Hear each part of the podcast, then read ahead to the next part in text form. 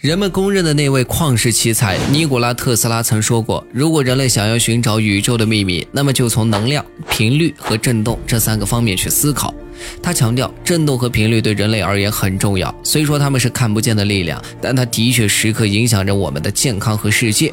另一位神一般的男人阿尔伯特·爱因斯坦也说过：“我们所说的物质就是指能量，只是它的振动已经被降低到能被感觉到的程度。”难道说一切皆是波的振动？这要从何说起？说起波，一些人也联想到了国际标准音拉的频率为四百四十赫兹，大概意思就是说，人们在弹奏这个音的时候，琴弦每秒振动了四百四十次。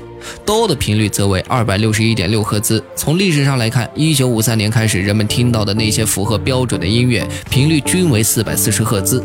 在近代史上，在人们统一意见将音准定为四百四十赫兹以前，音乐家们的意见不怎么一致。